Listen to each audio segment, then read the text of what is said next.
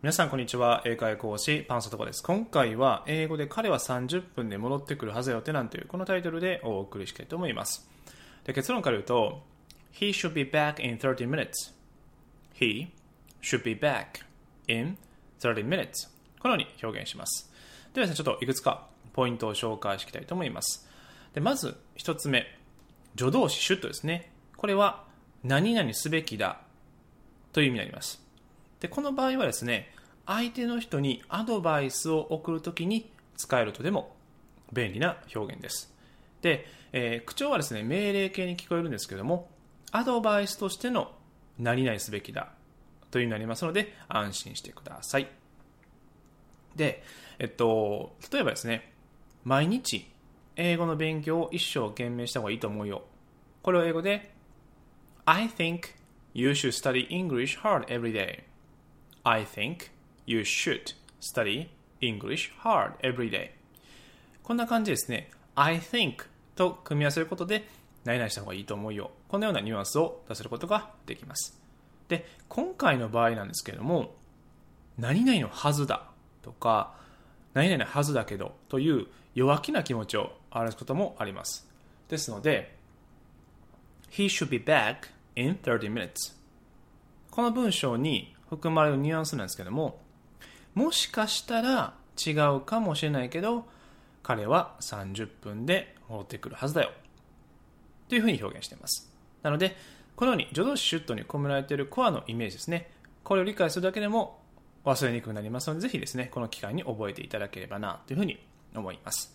で最後2つ目ですね。前置詞 in プラス時間ですね。これで何々後にという意味になります。今回の場合は in 30 minutes. in 30 minutes. この部分ですね。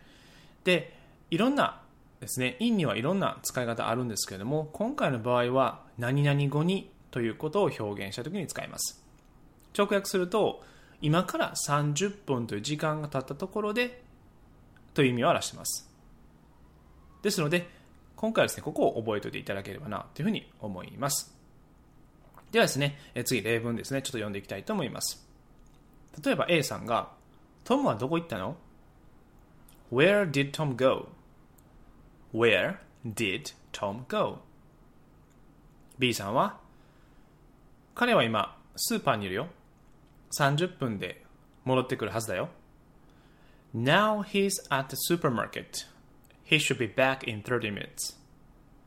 Now he is at the supermarket. He should be back in 30 minutes. このような感じになります。ではですね、最後、repeat after me で一緒に練習していきましょう。では、いきますね。He should be back in 30 minutes.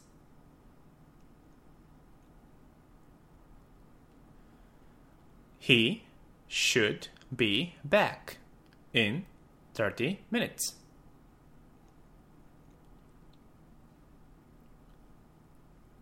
He should be back in 30 minutes. Perfect! OK です。ではですね、今回のフレーズも最低20回は声に出してマスターしていきましょう。では最後、お知らせです。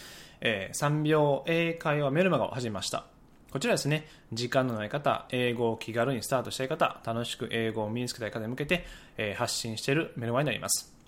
で、レベルもですね、中学生レベルを中心とした内容になってますので、無理なく学び続けることができます。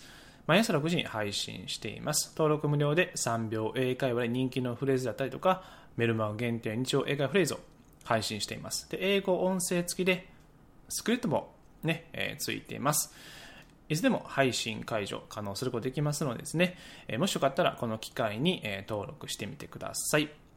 えー、登録方法はですね、お名前とメールアドレス、この2点のみで登録できます。で、リンクはですね、こちらに貼っていますので、そちらから確認していただければな、というふうに思います。それではですね、えー、今回は以上になります。So, see you next time. Bye bye.